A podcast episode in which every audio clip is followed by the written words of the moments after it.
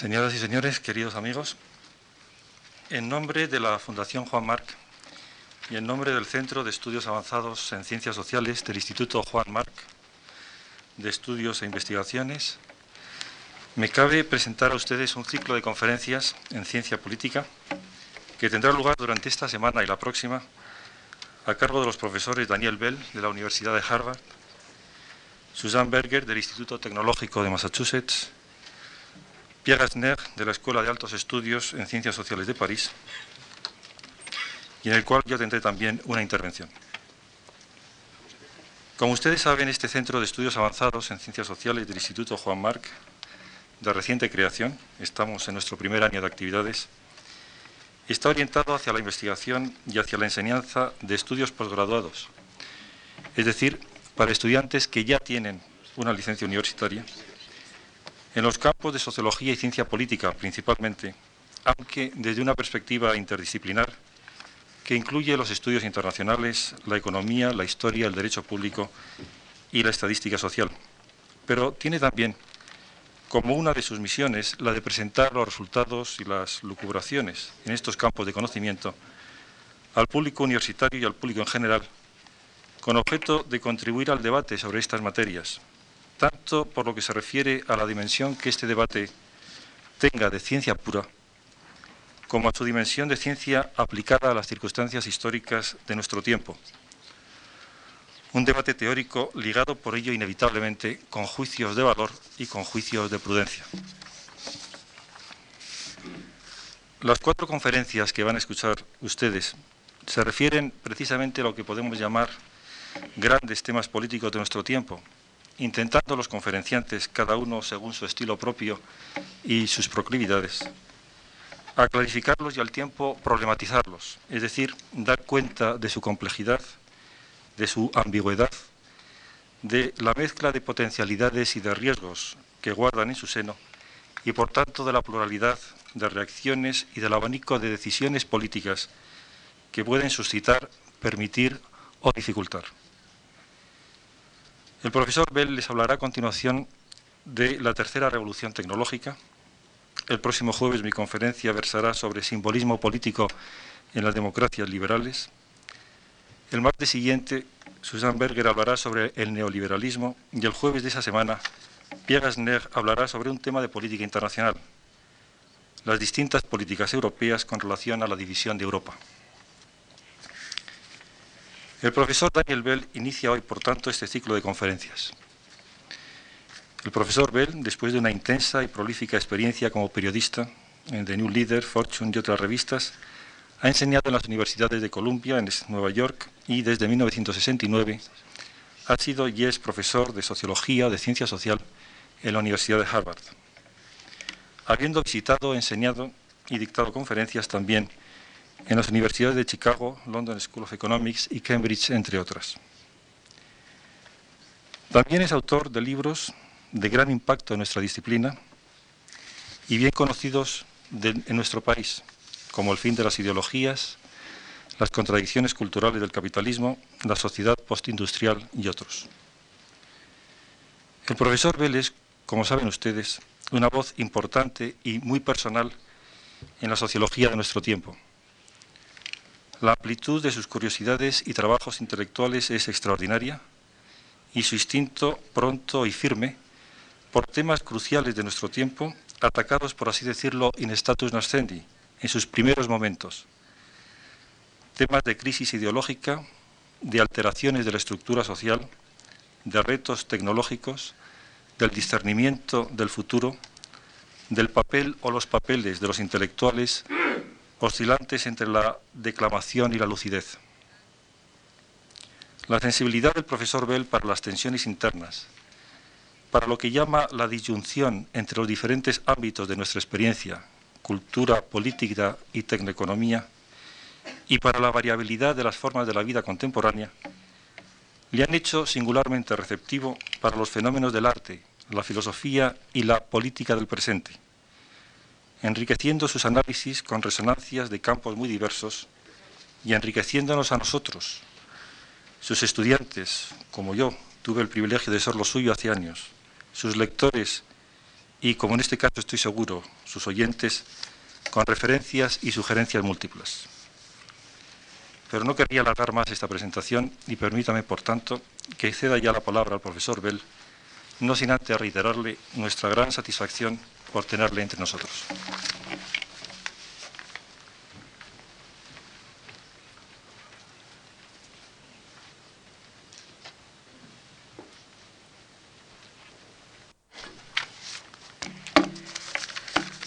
Thank you, Professor Perez Diaz.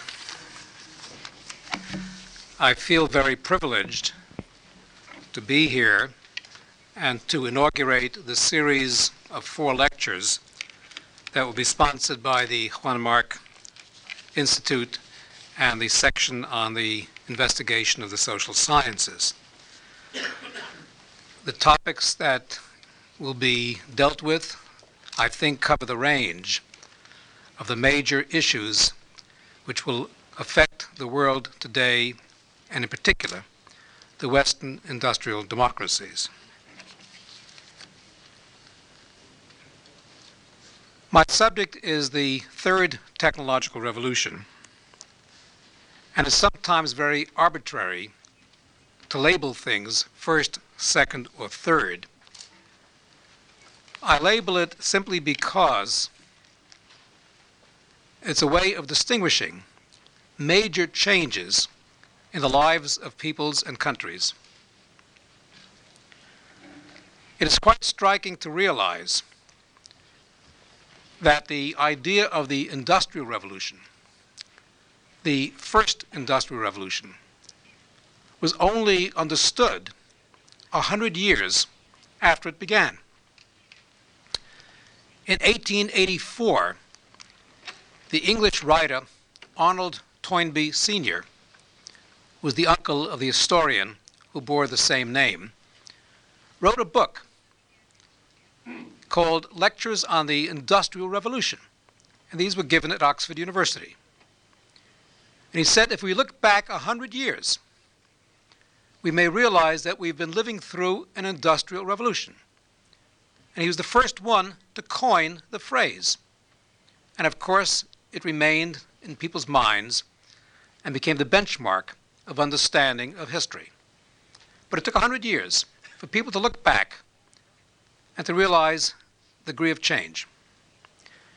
Today, we all know we are living through a set of revolutions, but it is not necessarily clear that we understand better the full range and import of what this is about.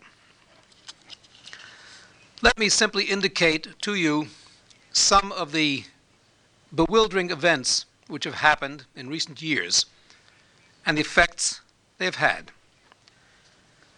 Last October in 1987 occurred something called Black Monday, when the New York Stock Exchange almost crashed completely.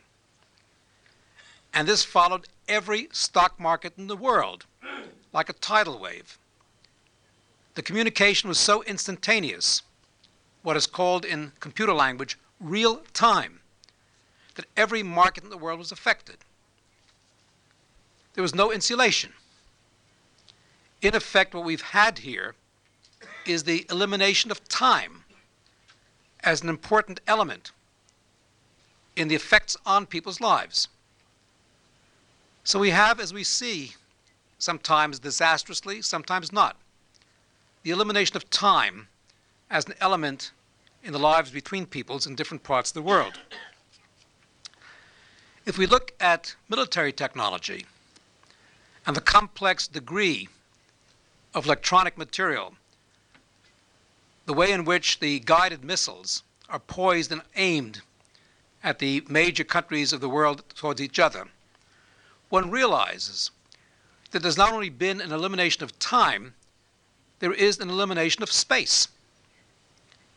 World War II was probably the last such war in human civilization because a Russian army could retreat into an interior space within that large continent and make a stand against the German army. Today, there's no possibility of any such retreat. Each major power nakedly confronts one another.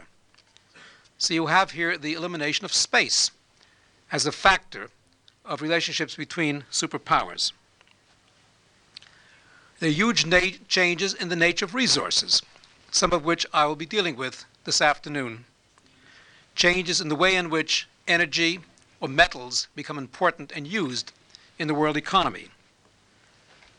There are huge changes which are beginning to take place in production technologies, moving us away from the old industrial society based upon the standardized production, the mass production of identical goods. With robotics, we have now the elimination or the possible elimination of the industrial worker as a feature of modern society. In the United States today, fewer than 15% of the labor force are industrial workers. If you think that is small, consider the fact that at the beginning of the century there were about 50% who were industrial workers, and 50% came down to shrink to 15, and by the end of the century will be under 10%. The number of persons as farm laborers is about 4% of the labor force. So you get extraordinary changes in the occupational profiles of the society. These are the kinds of problems that I say we all confront. So we know we're living through a revolution of some kind. The problem is can we put forth an ordering principle? Can we put forth a matrix, some way of organizing our perceptions to show their interrelationships and make sense of the kinds of changes? Can we have some way of tracking these changes in order to see how they begin to affect people's lives? And that is what I try to do in my work, and that is what I'll try to illustrate in my lecture this afternoon or evening. To do so, I have to begin with some necessary distinctions academic distinctions, but ones which are important for the way in which we try to understand the impact of technology. First is a distinction between a technological revolution and a social structural framework within which that revolution is embedded. It becomes a necessary distinction for this reason.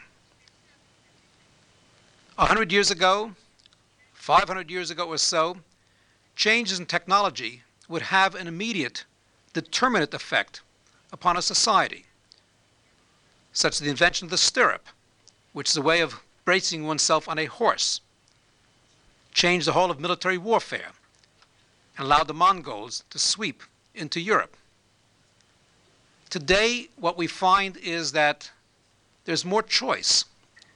People sometimes think that technology determines a future. It does not.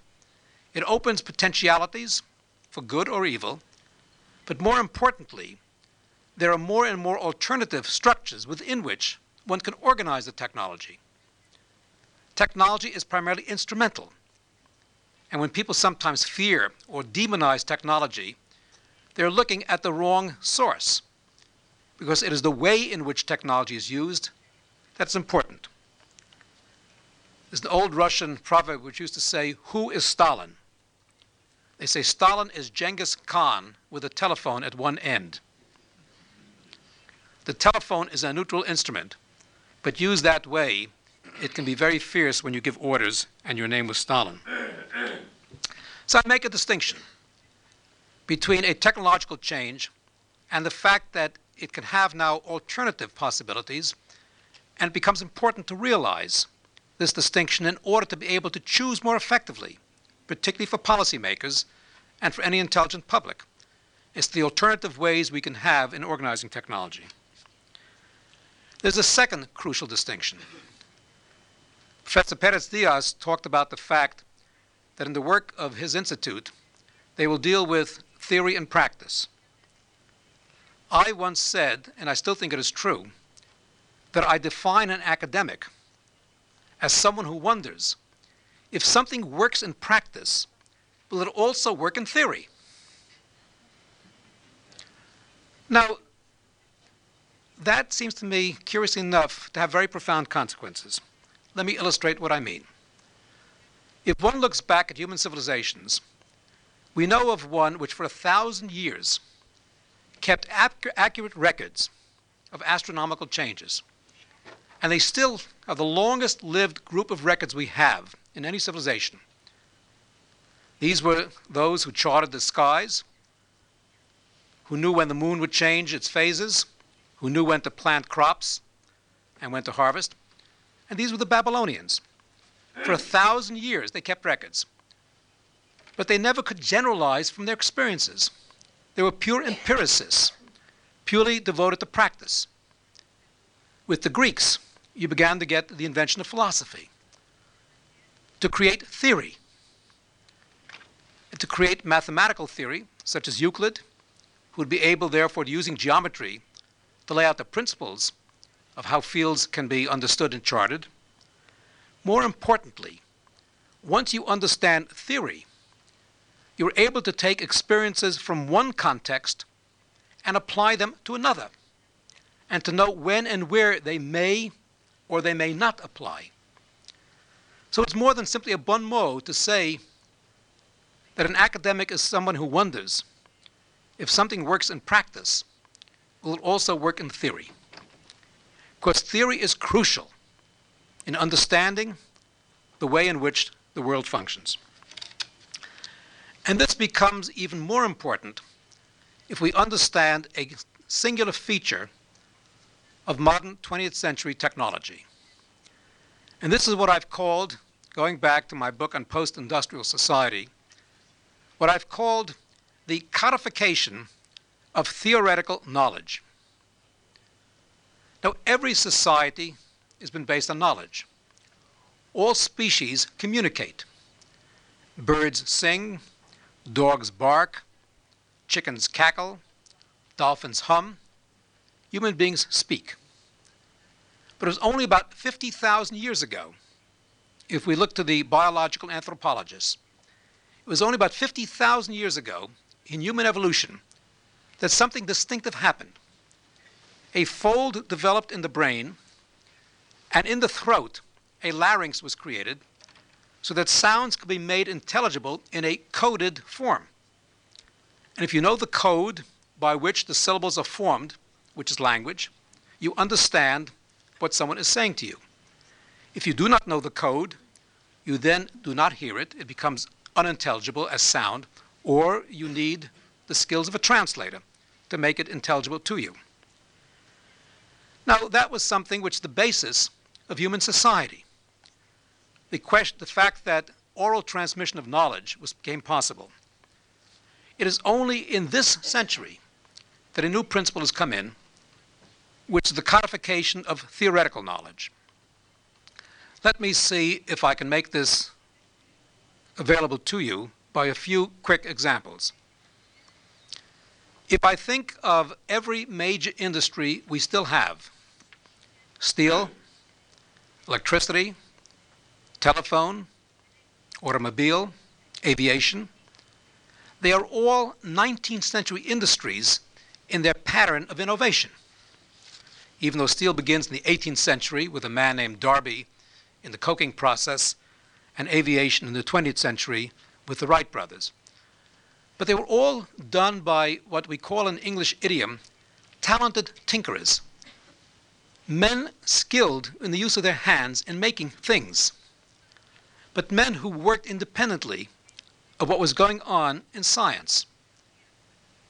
Thomas Alva Edison, one of the great geniuses of American technology, who invented the filament for the electric light bulb, who invented the phonograph, who invented the motion picture, was a mathematical illiterate who knew little of the work of Maxwell or Faraday on the principles of electromagnetism. Marconi, who created the wireless, knew nothing of the work of Hertz on radio waves. But these were skilled, talented tinkerers. If one looks at what is going on today almost all the major innovations in technology derive from the codified knowledge of science. Again, let me take a few quick illustrations.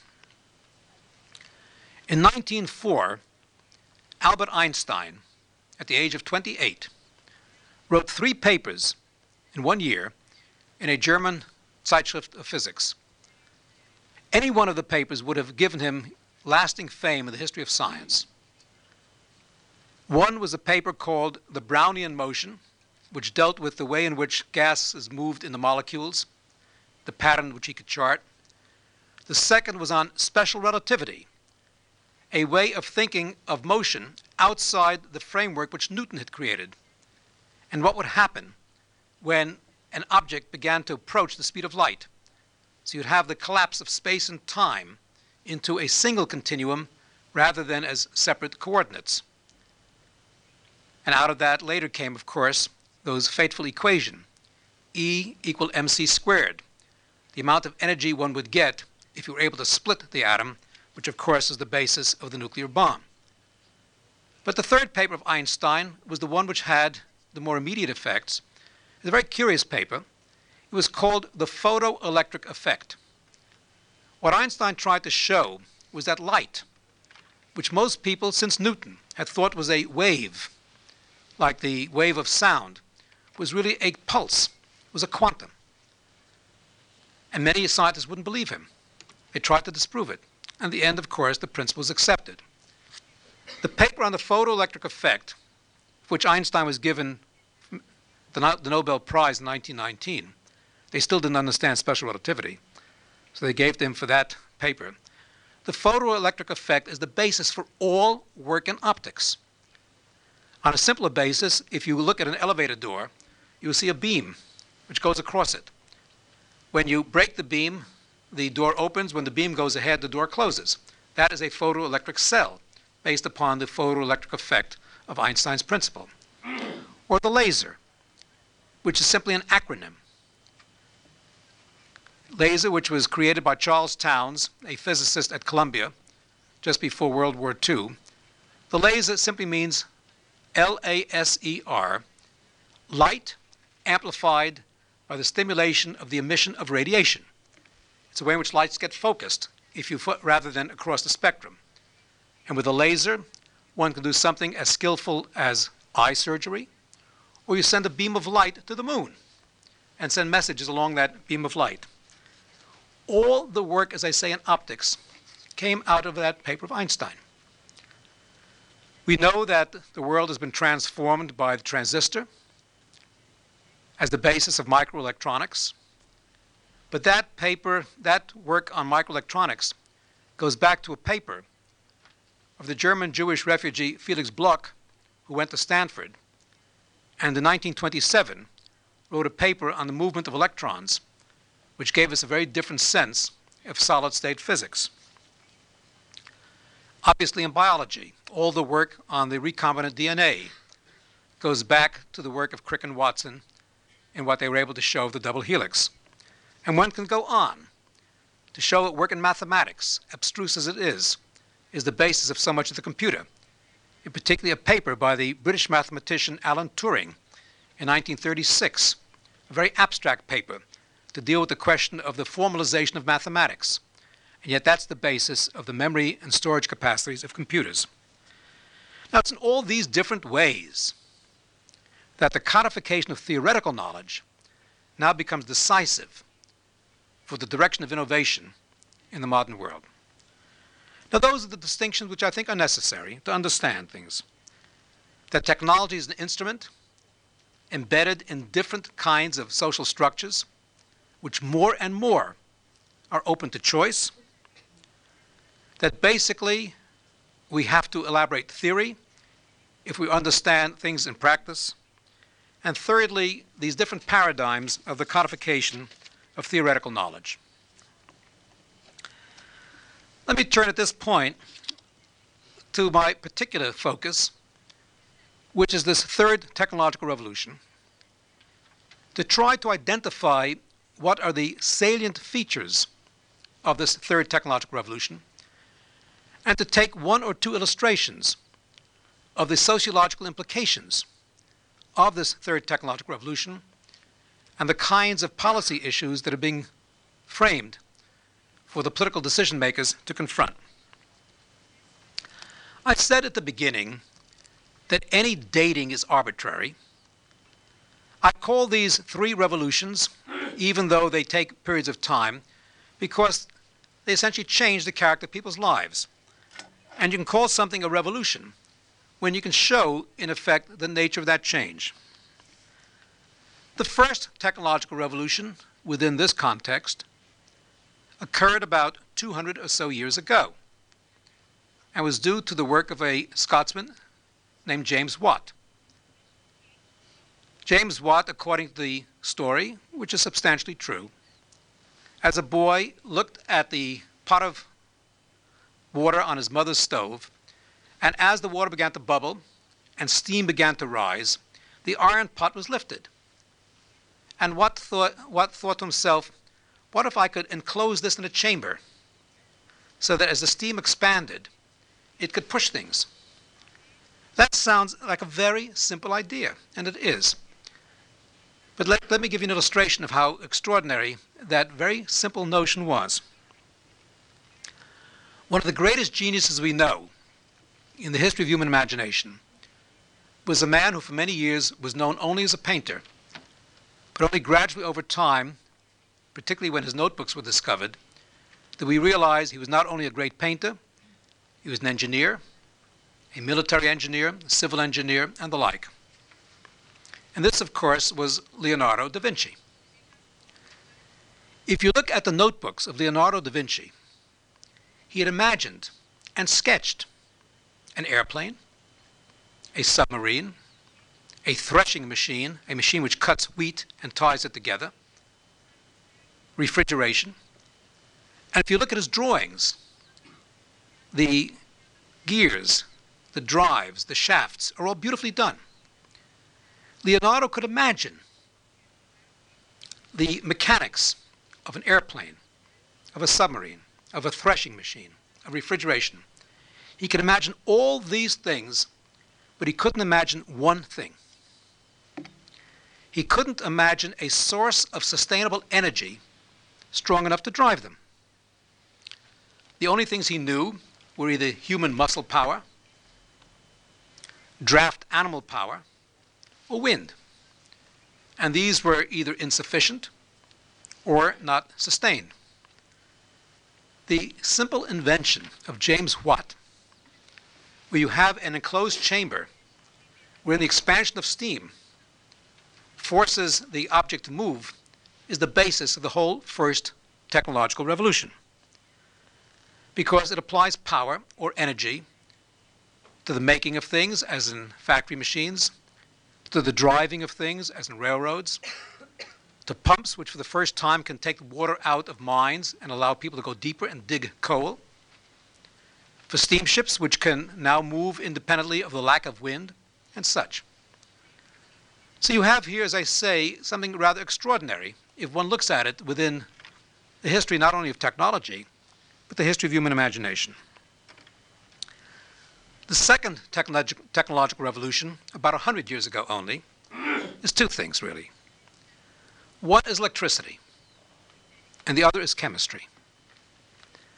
Electricity, for the first time, allows us so many varieties of things. With light, we change the character of night and day. It allows Spaniards to eat dinner at night more readily. Without that, you'd only have to have candles or kerosene lamps, and that would be more difficult to do. What marks a city if not its lights as you fly over it at night? Electricity gives you power over hundreds of miles in the grids of various sorts. It allows you to code messages on wires, as originally in telegraph or telephone. And it thrusts elevators hundreds of stories into the sky. And chemistry, which for the first time allows people to make things not found in nature, synthetics. But in order to do this, particularly in chemistry, you have to have a theoretical knowledge of the properties of the macromolecules one is manipulating in order to know what to make. And there's an old remark in the Jewish Talmud which says, if you don't know where you're going, any road will take you there. So you have to know where you're going. And this too is a function of theory. Now, those are the first two. And what is this third technological revolution? Well, most people would immediately say, and understandably so, that this third technological revolution is computers and telecommunications. There are other things which are just beginning, such as in biotechnology. But computers and telecommunications are taking hold.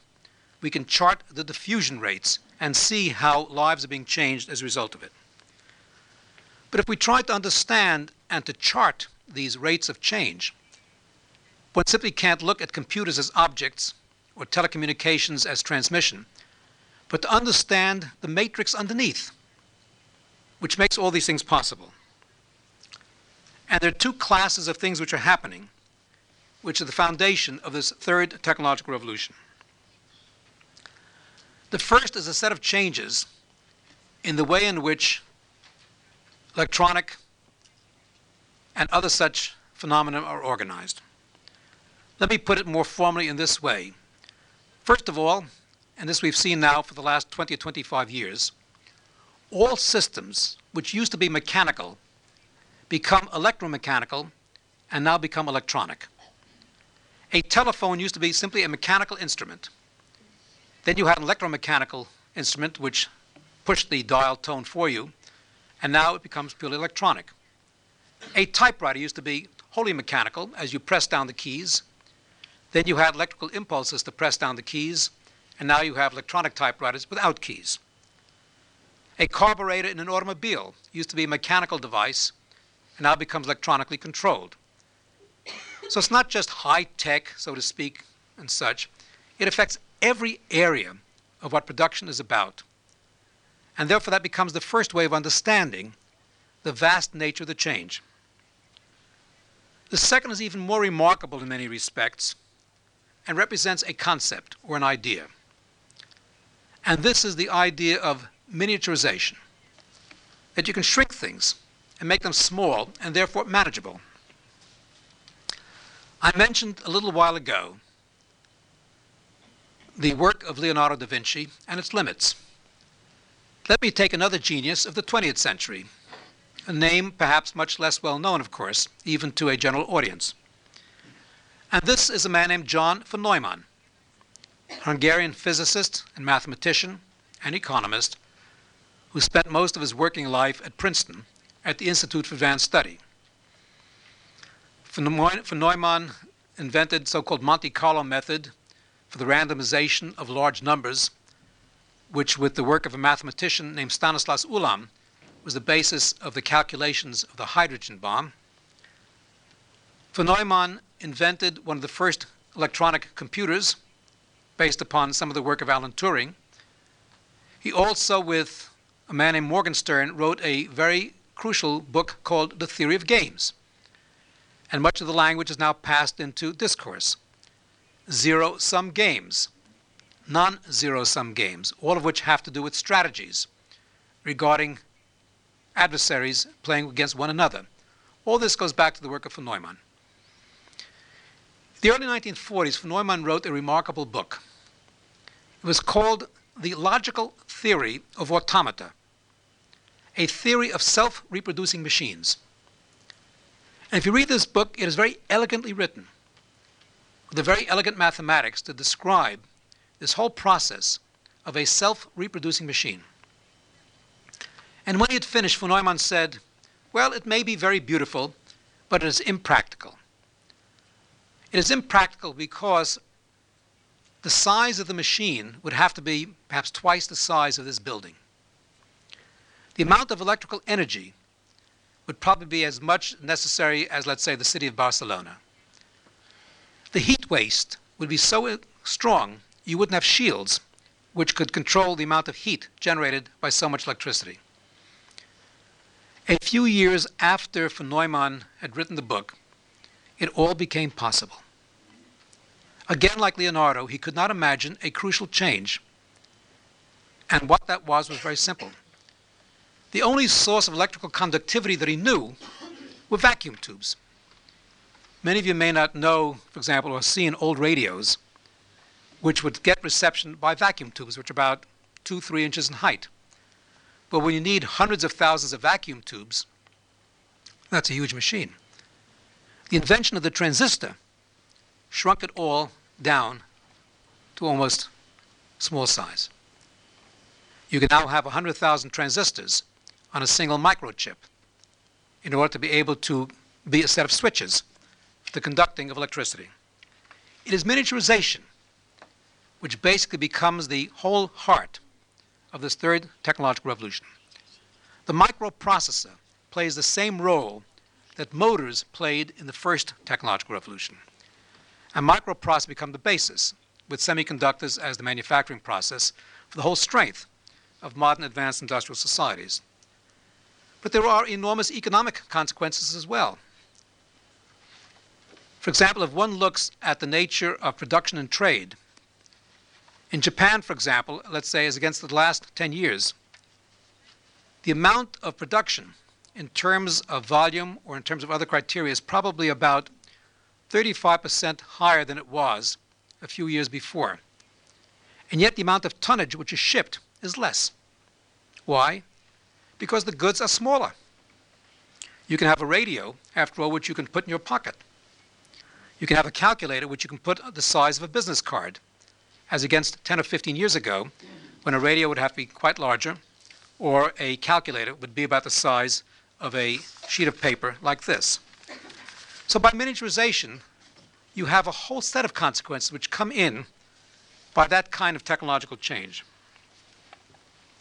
And the third element in this inventory is what is called digitalization, converting all systems into numbers, converting systems which have been analog systems into digital systems. A telephone, for example, originally was based upon an analog system because sound was a wave. You convert it into numbers or a binary system by a digital switch. The point of it is very simple. A computer works on a binary system, 1 0, on off. Most things increasingly work on a digital on off or precise number system. By making all things digital, you make them compatible. So you no longer have voice, which is telephone, image, which is television, data, which is computer, or text, which is a facsimile they can now be interchanged on a single integrated data network system. You have, therefore, what the French call telematique, what some of my colleagues at Harvard called compunications.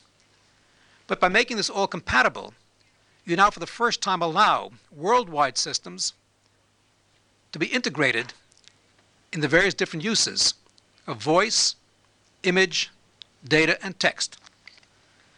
So it's in that sense that you have here an extraordinary set of changes, which are the underlying matrix of this third technological revolution. There's a second element which increasingly becomes crucial, and this is the revolution in materials technology. The revolution in materials technology is very basic. It goes back to an old theorem of Galileo.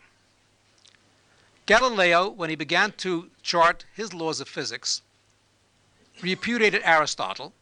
He said, You do not look at a concrete object or a falling body, you look at their abstract properties mass, acceleration, velocity, and such. And you chart the relationships between these abstract properties so that the equations you get will apply to any falling body. Now, that revolution in thought is the basis of so much, again, of modern thinking and now modern technology. Because a modern technologist does not say, do you want to use copper or tin or zinc? He will say, what properties do you want? Do you want ductility, tensility, conductivity? In what combination? And I can rearrange the properties of these metals to give you that. As a result of this, we have huge changes taking place in the nature of raw materials with extraordinary economic consequences. Let me take one illustration because it is, I think, quite intriguing. And let me play a mental game with you. My mental game is to ask you where do you think is the largest hoard of copper in the world today. Where would you find the largest amount of copper?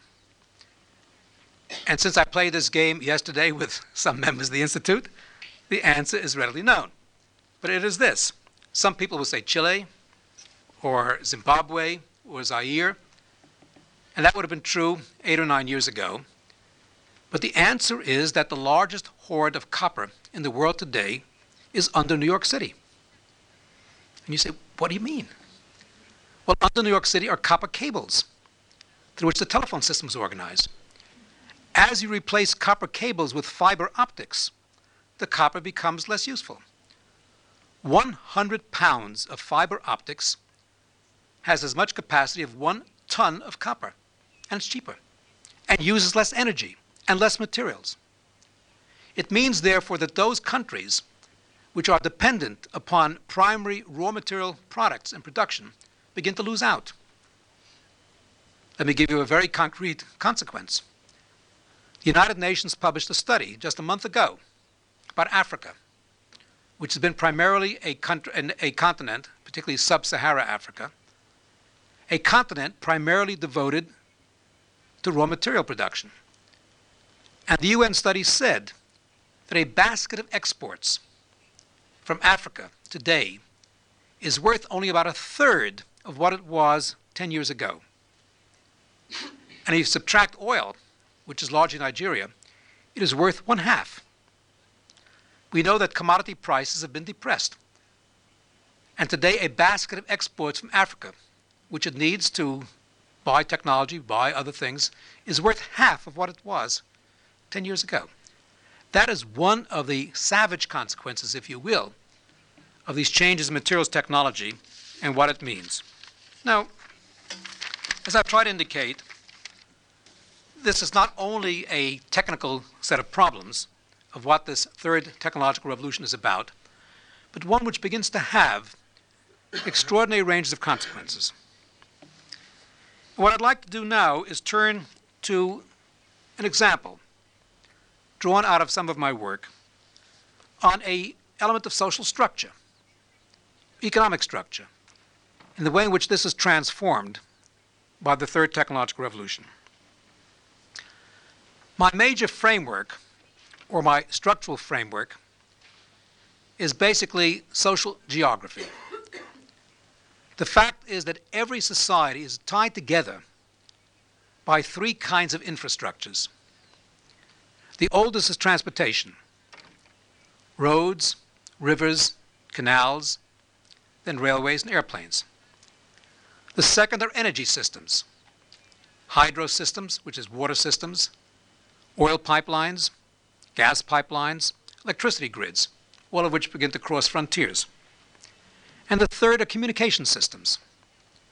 Originally postal systems, then telegraph, telephone, then radio, satellite, and the whole various panoply of communication devices. If one looks at industrial society, what I've done in the sheet which is handed to you as we came in, so that I need not go over it here, you'll have it available therefore to think about when you look at it. If you look at industrial society and the way in which it's organized, industrial societies were created by the linkage of one kind of transport system with the location of resources.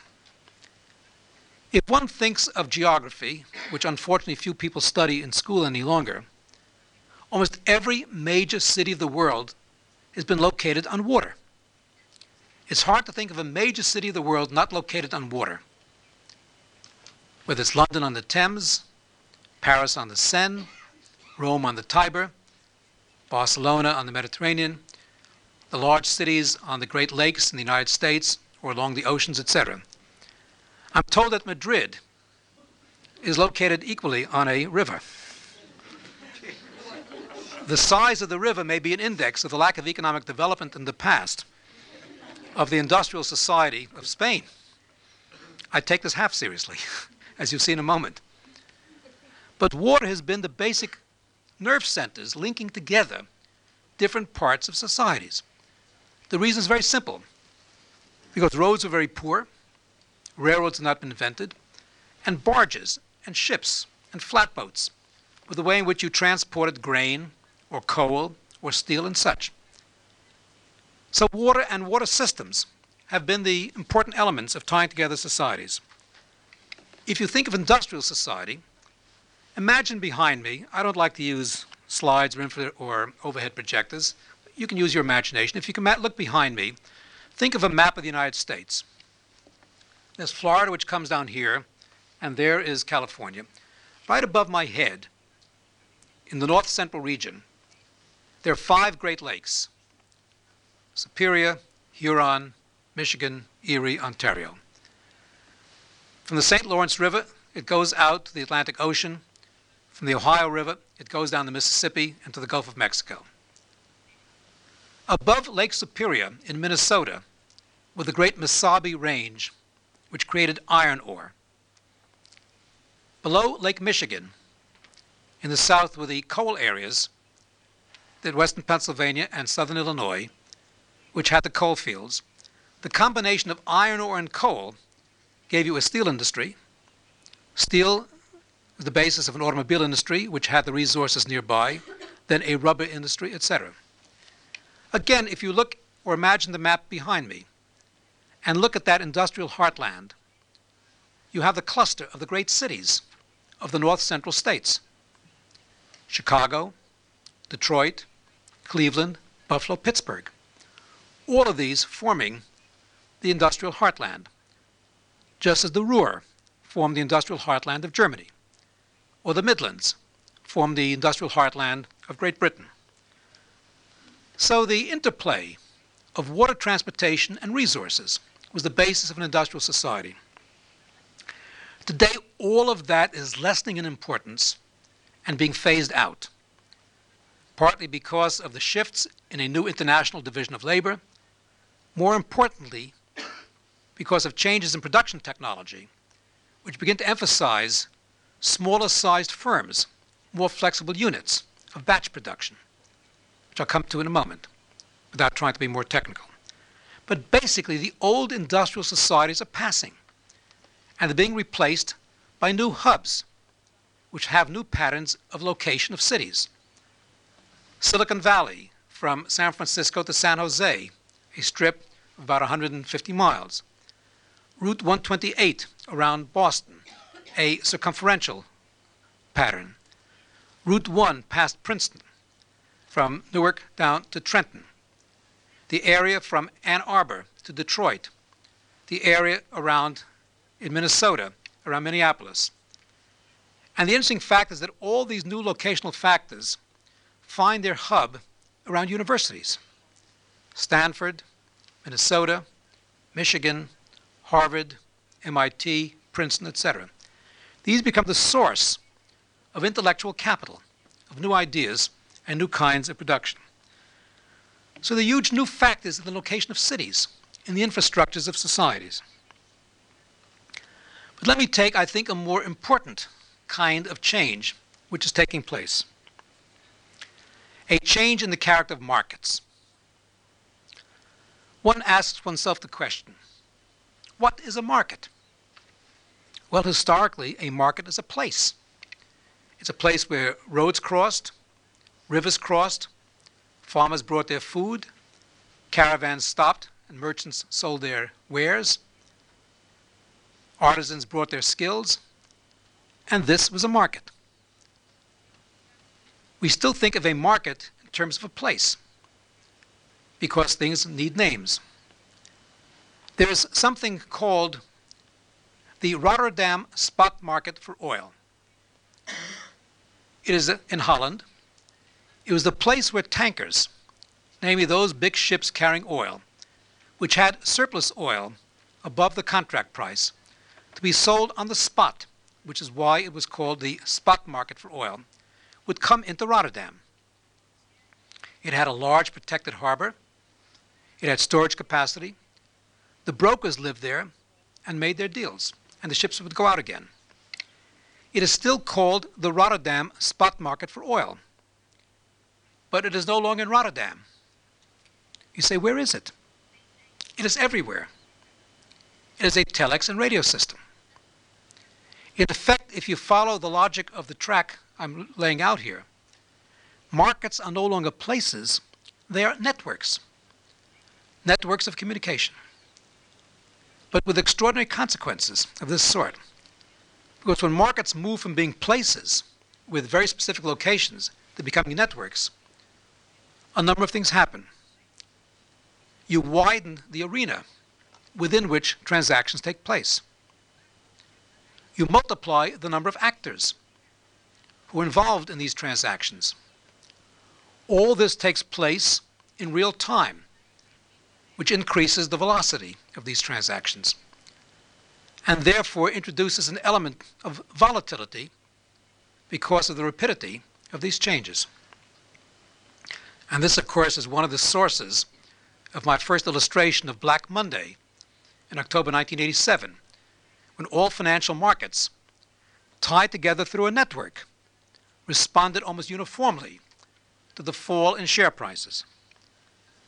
Now, that in many ways is probably the most important consequence for the world economy of this third technological revolution. The fact that increasingly all markets for all goods become essentially worldwide and become networks.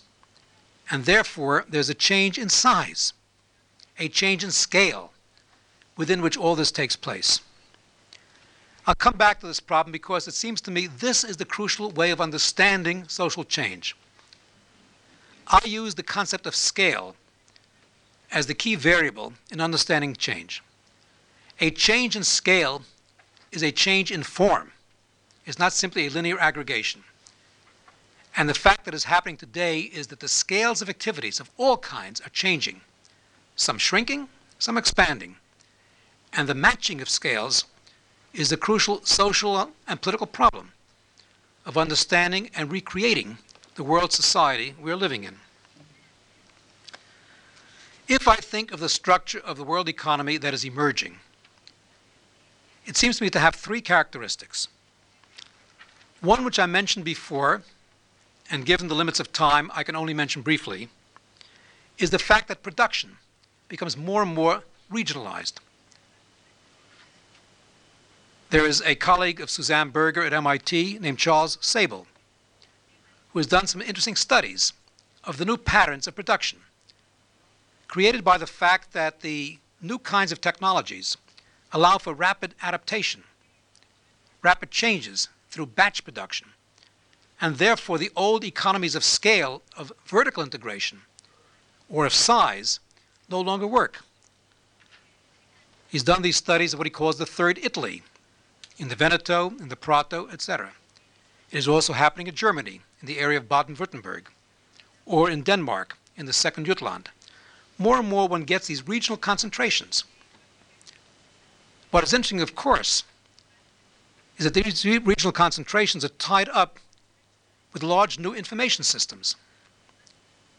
One of the great success stories, as many of you know, in recent years is the Italian firm Benetton, which began when a family bought some old knitting machines which had been discarded in England, reorganized them, and created with them a system of cottage industry or artisan production, but also tied to it through a computer network an up to date information system. They now have 4,000 outlets throughout the world. Every major city in the world has one or two or three Benetton shops. But they know within a few days exactly what is moving and what is not, and therefore how to adjust production to the changes in market demand. And this becomes the pattern of so many new ways of doing business. In France, a firm like Andre in shoes, or in the United States, perhaps the most successful business in recent years, Federal, Federal Express, which began only 12 or so years ago with five employees, now has 55,000, goes to 80 different countries, you think of it as a freight system or an airplane delivery system. It is not. It is 100,000 computers tied into a network. What they do is sell to a producer the reduction of warehousing costs. They sell a new concept in logistics. they say you no longer have to keep things in stock as long as you know where they are moving. And by having 100,000 terminals, it's the largest online system in the world. By having that kind of large online terminal system, they're able to track millions of pieces of goods and get them moving around the world. So you have here again whole new patterns of the organization of production and trade. Most importantly, capital becomes worldwide in the markets, and capital moves freely around the world in response to changes in exchange rates, interest rates, and such. But these things now bring into question the very nature of our political organization. Our political systems are organized in nation states. Spain is a nation state, Italy is a nation state, Germany, United States. Most of these are fairly recent, and many of them were adapted to new scales. The unification of Germany, the time of Bismarck, the unification of Italy after Cavour, the United States is a new nation. These were adaptive mechanisms to scale. The question which arises, you see, is are these political mechanisms now relevant to what is going on in the world economy? I have made the judgment, which perhaps is a bit too simple in its beginning, but the starting point for analysis, that the nation state has become too small for the big problems of life and too big for the small problems of life. It's too small for the big problems of life because, except for the coordination at summits, which are highly ineffective, there is no way of organizing a response to the scale of international movements. Take a very obvious problem, which more and more begins to confront political decision makers. Capital can move freely, people do not. What do you protect? Do you protect the movement of capital? or you protect the movement of people, which means protectionism, tariffs, barriers, holding on to the jobs at a particular site. How do you make the balancing act? How do you do the social accounting of trying to maximize capital, the way it flows, as against the way people live? That is becoming more and more a crucial issue for decision makers. And it comes from the fact that the nation state is no longer wholly effective in these large tidal waves which are taking place, and more of which will take place in the next decade, particularly because of demography, a problem for the moment I have to leave aside. Therefore, the key structural problem is the matching of scale. I think what is happening around the world today for sociologists is something very crucial. Namely, you have an integration of a world economy, and in almost every society, political fragmentation. Now, the fragmentation follows the cultural and historical lines of each country, or the fault lines, so to speak, in the geological sense of those countries. It's religious in Northern Ireland, it's linguistic in Belgium, it is regional to some extent in Spain or national in Spain, it is tribal and communal in Nigeria. But when you have all these taking place, around the world, even though on the surface each one is different and would be different, because it responds to culture and politics, that underneath one suspects common pressures. And the pressure is that the political unit is not sufficiently responsive to the activities going on, nor can they control it. Increasingly, no country is able to control its own currency. And the breakup of the international monetary system due largely to the actions of the United States in the 1970s, breaking Bretton Woods, created a whole new set of arrangements and instabilities in the world. How does one recreate an international monetary system? Well, Secretary Baker and Nigel Lawson trying to have some form of managed currency, but it's all being done behind the scenes, and at the end would have to be formalized rather than simply manipulated, as it now is in respect to the exchange rates. But until one is able to have new institutions which will match the scale what is going on, societies become lost. I said the notion of scale is crucial. Because a change of scale is not simply a linear aggregation, it's a change in form. It goes back again to a theorem of Galileo called the square cube law. If you double something in size, you will triple its volume, and therefore the shape will be different. A university may have had 1,000 students and keep its name and have 10,000 students, its shape will be very different. Its structure will be different. Any modern corporation which increases its size begins to change its structure and its shape. I think sometimes of a marvelous book by the British biologist named D'Arcy Wentworth Thompson called On Size and Form. And as a biologist, he was interested in how high trees can grow and the degree of support necessary in terms of that height. And he told the story there. I don't know if the story is told in Spain, uh, but I think the principle is accurate. It's a story in the United States and England called Jack and the Beanstalk.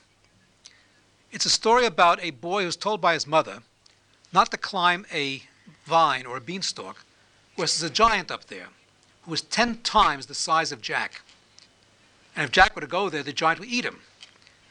And like all such nursery tales, the mother was trying to warn the boy by this kind of horror story. Well, naturally, Jack disobeys his mother, climbs the beanstalk, sees the giant, gets frightened, run down, runs down the beanstalk. The giant goes down after him. Jack gets a hatchet, chops away the beanstalk. The giant tumbles down and is killed. But then D'Arcy Thompson says, but wait a minute.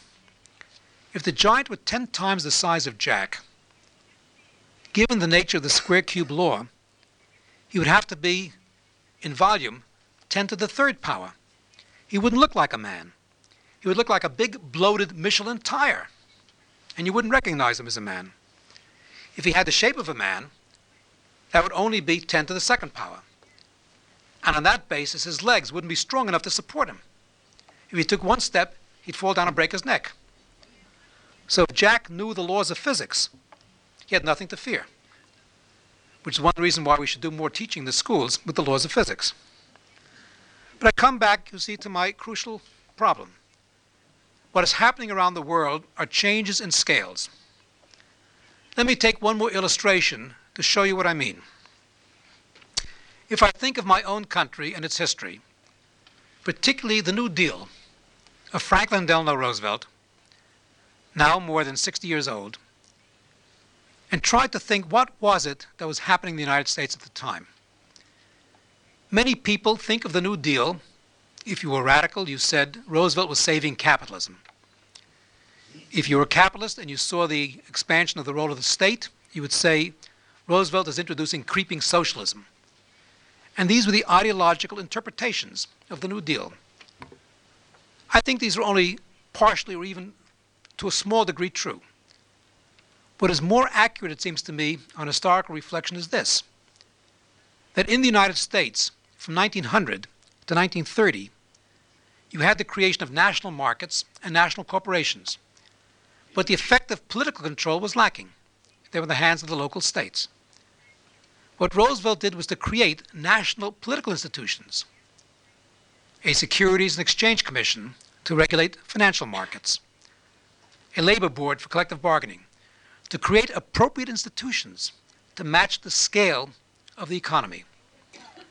A society functions best when the social scale upon which people live, the communities, the economic scale, and the political scales match and are congruent. What saved the United States at that time was the creation of a set of new scales. I think that lesson is crucial in understanding what's happening in the world today. We have no such mechanisms through the international order to match the new scales.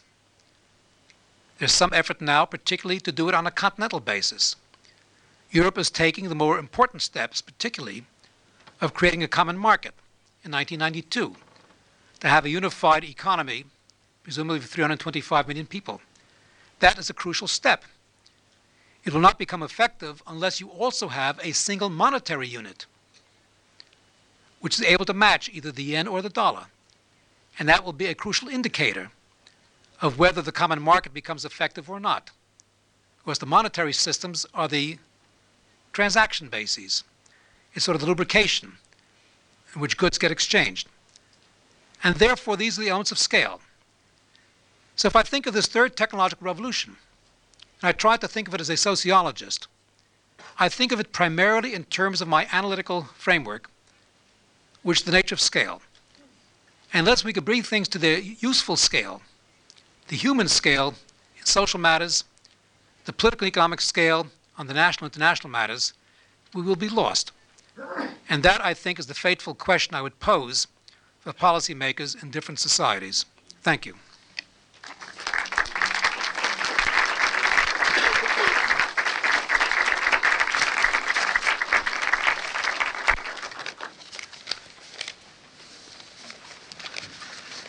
Told that if there are any questions, should I go, should I go along, Victor? And- hmm?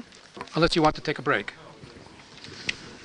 I'm told that if there are any questions, uh, this would be the time. I'd be very happy to try to respond to them. I sometimes feel like the rabbi running down the street shouting, I've got an answer, who's got a question? I realize this has been a long and exhausting talk, particularly for the interpreter. Uh, and if I can clarify any issues, I can try to do so. Yes, sir. My question is, uh, I saw you uh, to a certain extent using the word crisis. In my personal opinion, of course, the own opinion is yours, not mine, is a time of transition. Uh, I guess you agree with it. You spoke already about the process of dematerialization. Things occupy less space. Immaterialization, knowledge, information, and so forth, networks, every day is more important. Yep, sorry. Uh, did you hear me? Yes. The rest, no. Yeah. No, no. Very good. Professor, sorry, I have to start again. Uh, my name is Fernando Zaburu, and uh, uh, my two last books is Future Talks Aloud, and now From Uncertainty to Hope. So I'm involved in all this, uh, and I'm sorry. And uh, incidentally, I appreciate very much you talk, and thank you very much for many things that I have learned from you. The question is, um, the word crisis, I don't think is the proper one. Um, we are in a time of transition, and the transition mainly, it's uh, because what we think, the means we have to solve our problems, and the problems itself, they are not coherent. It's a time where, by means, I mean knowledges, I mean institutions, I mean educational systems, I mean networks, I mean fabrics, factories, all what we use, human beings, to solve our problems is what I call means. So in this moment, we have a very, very powerful means as we never humanity has dreamed to have with. For example, informatics. But we don't know how to use the informatics. So there's not coherence between what we think, what we have, and the problems. As I said, informatics, excuse me to make a little comment. We don't use properly informatic because we haven't realized that informatic is the instrument able to formalize knowledge. We're still using it and we first has start calling it computers. And it's not computer anymore what for informatic really give us. What it gives is formalized knowledge. If some of the people which are listening doesn't know exactly what is formalized and knowledge, I beg you to realize the first time you all sat in a car, you saw things many things that you didn't knew, and then started a process of taking of knowledge. They told you this is the first gear, this is the second, here is the starter, here is this. After you have superate this process of taking of knowledge, you have formalized this knowledge, and you what it before it was a problematic from there on, you use it in an automatic way. I mean, every one of us drives a car and just talk with the other one and is not thinking what he's doing. So we have the means, but we haven't formalized them yet. So this is uh, completely fully agrees with uh, your uh, comments about dematerialization, immaterialization, uh, networks as one of the main things, and but in synthesis, in my opinion, and I want to listen to yours, please, is don't you think that mainly is a change of mentality, is a change of level. We should all see things in a different way, and we gotta get the harmony the coherence between mind, mediums, and problems. Among other things, because we are definitely getting to a world system and there is not anymore a first, a second, a third world. Anything who happens in this world, it's related to everyone. If rich countries want to continue being rich, they have to make rich to the poor people. It absolutely doesn't have any sense to have only 500 million people who can buy, let's say, a watch, when we already live 5,000 million people and all of them dream to have a watch.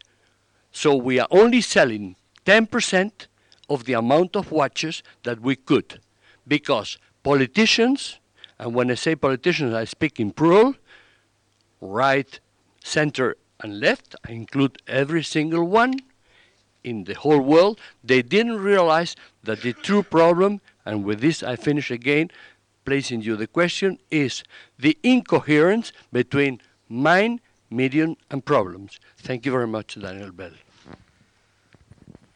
Thank you for your extensive comment, much of which I agree, and I'm very pleased to have the elaboration of some of the points I was making.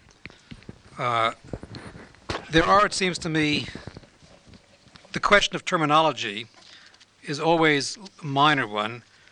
About transition, for example, there's a story that when Adam and Eve were expelled from paradise, Adam turned to Eve and said, We are now living in an age of transition.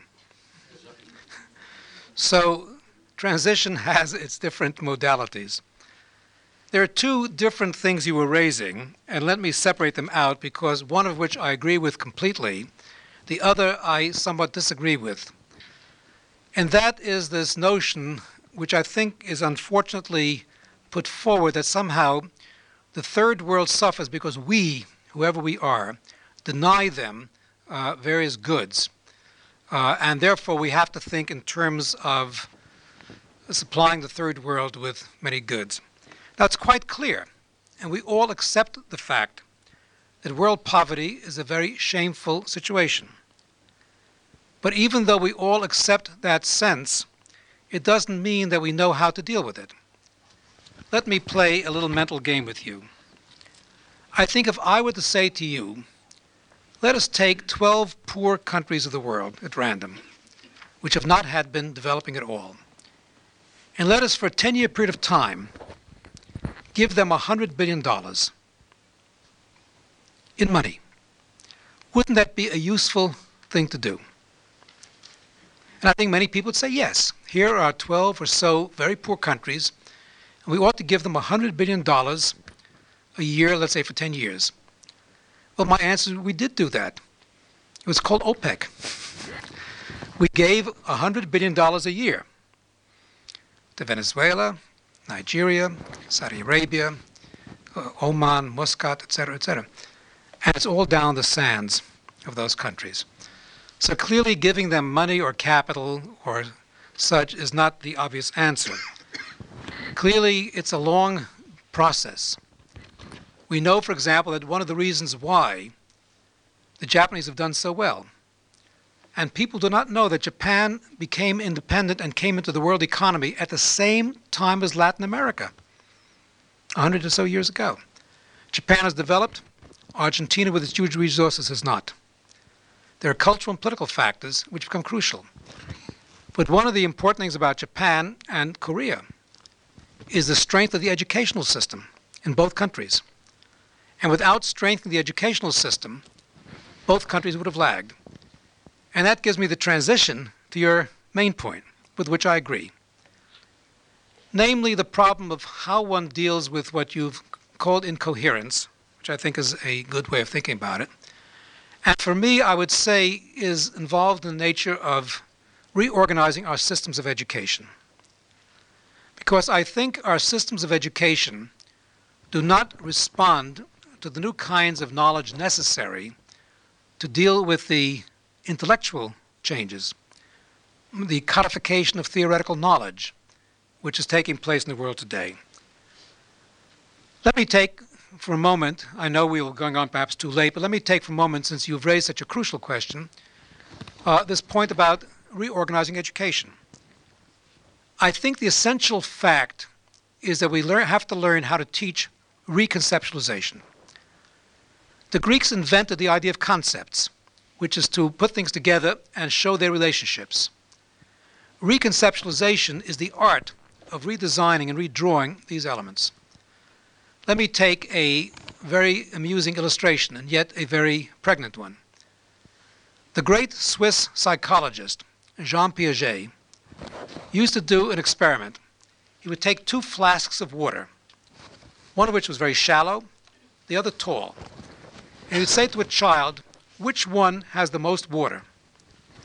Until about the age of nine or ten, a child would look at the shallow flask and the tall flask and say, the tall one, because the water was higher.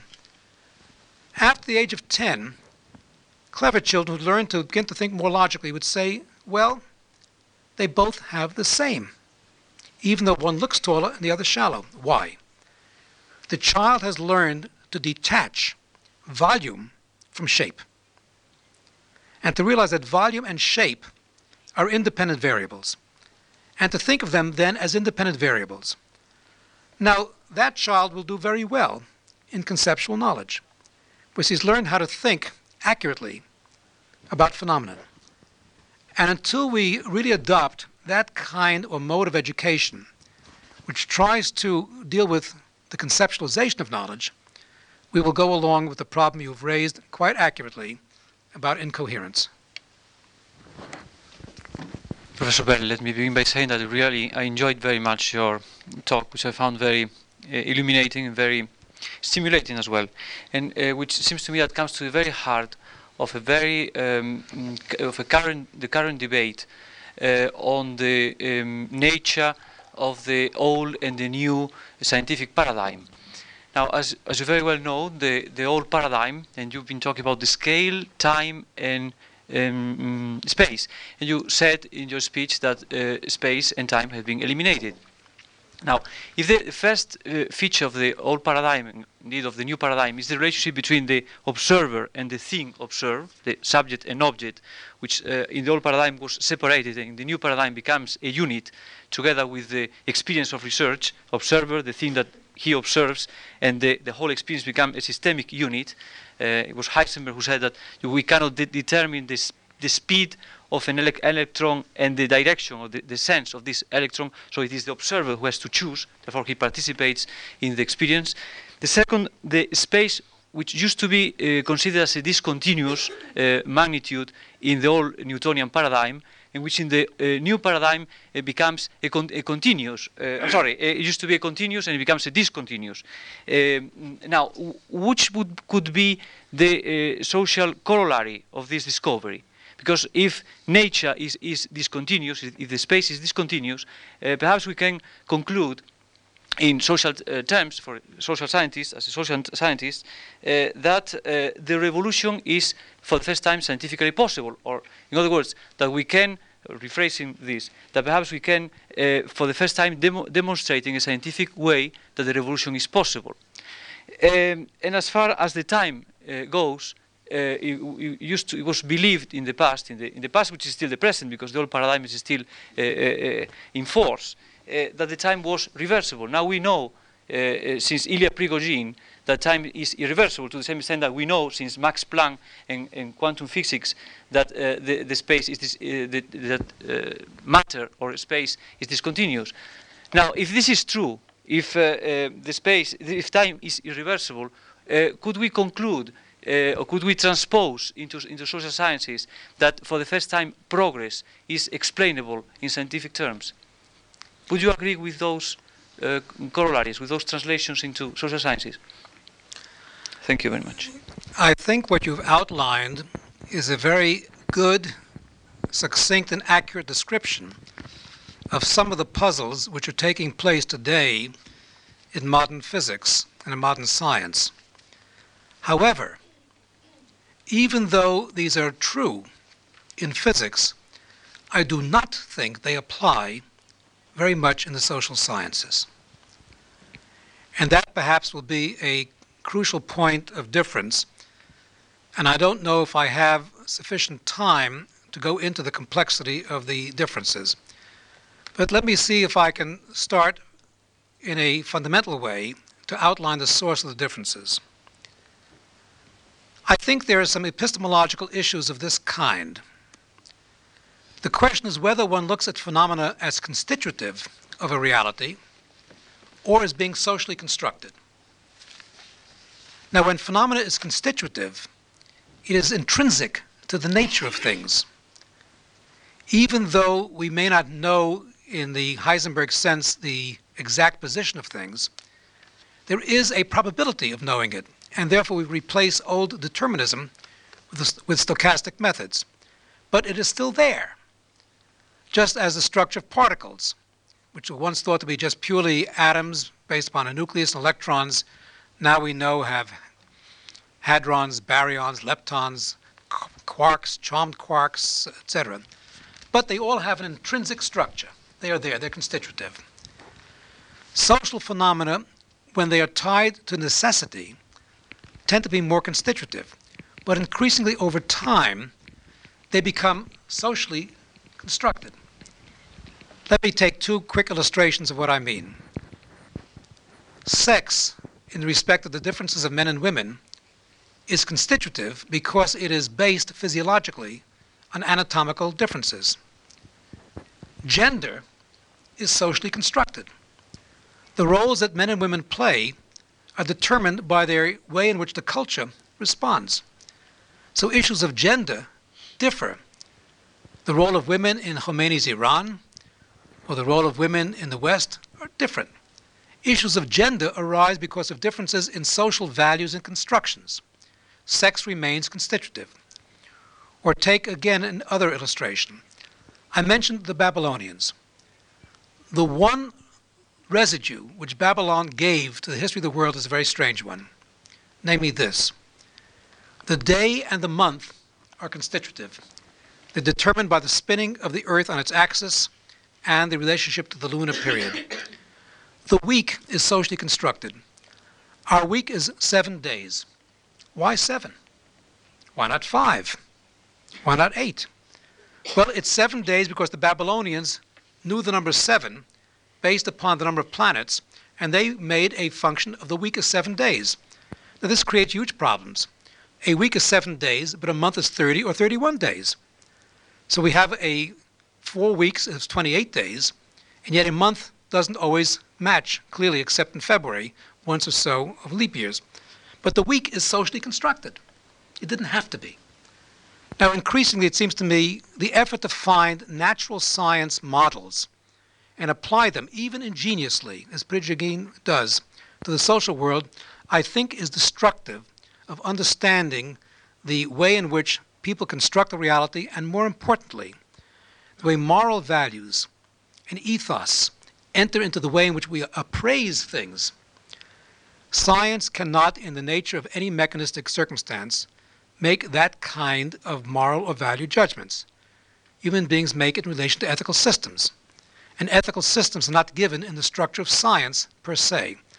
So there's where I would differ, you see, quite strongly, even though you've given a very accurate description, it seems to me, of what are the puzzles within physics, but they do not carry over into sociology, which has enough of its own problems.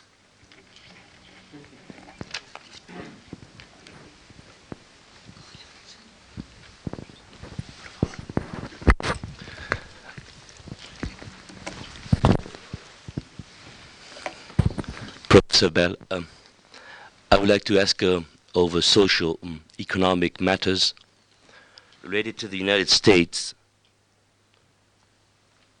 Would you think the, the question would be: Would you think it is, is it, it is possible to forecast for money an abstract unity or an abstract value which would substitute the gold unit or the silver unit of the past or the pound or dollar, dollar unit of uh, the 1920s and 1930s. In the sense that uh, money would be a convention, money, the, the, the idea of value of money would be a convention or, be, or would be only a, a unity in the network of communications. Thank you. The old notion of the gold standard clearly is a very simple and appealing one. The virtue was not only the fact that it had a universal source and standard, it was also outside the control of national political authorities. Everything was traded in relationship to gold and therefore had to be converted into gold. And the amount of gold was, in effect, fairly limited until certain discoveries in Alaska, in California, and then in South Africa, or in the or in Russia. But still, there's a certain simplicity about the gold standard which made it very appealing. It was what we call technically fungible, that everything could be translated into gold, and secondly, that it was outside the control of national political authorities. The problem today, of course, is that the money supplies are highly variable each nation tends to adjust money supply on the basis of its own notion of its needs, and yet no nation can any longer operate purely within its own national boundaries in relation to money supply. For many years, the dollar was the unit of international currency. Most commodities, like oil, are still traded, or what we say are denominated in terms of dollars. But the dollar cannot carry and should not carry the burden of a world economy, just as the pound sterling for many years tried to carry that burden and couldn't. The crucial reason is there's always a temptation for political authorities to, evo- to avoid political problems by, in effect, cheapening the currency. This is what happened, unfortunately, in the United States. When Lyndon Johnson decided to increase the troop level in Vietnam, he didn't have the political courage to raise taxes in order to pay for it. And the result is that he increased simply the money supply, and technically we say he monetized the debt, which to create inflation by cheapening the dollar. And Nixon was then forced, when Connally was the Secretary of Treasury, to break the link between gold and the dollar when the French demanded gold since they no longer wanted to hold dollars at that time. Now, that kind of instability, in terms of which the currencies would trade at different values, had a certain meaning to the extent that you could try to equalize what we call the purchasing power parity, the amount of goods a currency could buy vis a vis against another currency. But when you get capital markets driving money around the world so ferociously, the idea of exchange rates being calculated the way classical theory assumes they would be by purchasing power parity, namely how much each unit of a peseta or a dollar could buy, and to equalize the ratios by that sort of implicit basket, which is calculated by exchange rates, no longer works. In other words, our own criteria of how to understand exchange rates becomes distorted by the huge volatility of the capital markets. And we saw some of the consequences again on that Black Monday that I began with. So there's a very real problem of how one stabilizes the world monetary system. Uh, some of my colleagues, one of them Richard Cooper, who had been Undersecretary of State in the Carter administration, thinks that ideally we should have a world monetary system sort of under an international type of Federal Reserve, namely outside the control of the political authorities. Helmut Schmidt has made a similar proposal regarding a European central bank to operate as against the national central banks of each country. There are various plans of this kind. Until one is able to have one which is accepted and is seen as fair between the countries, we will be in trouble. But I don't think we can go back to a gold standard, partly because the control of gold is outside the hands of the Western countries, namely South Africa and the Soviet Union, and gold is too limited and constricting in order to finance the great volumes of world trade which are taking place. So that comes back to my last point about the difficulties of dealing uh, with the world economy today.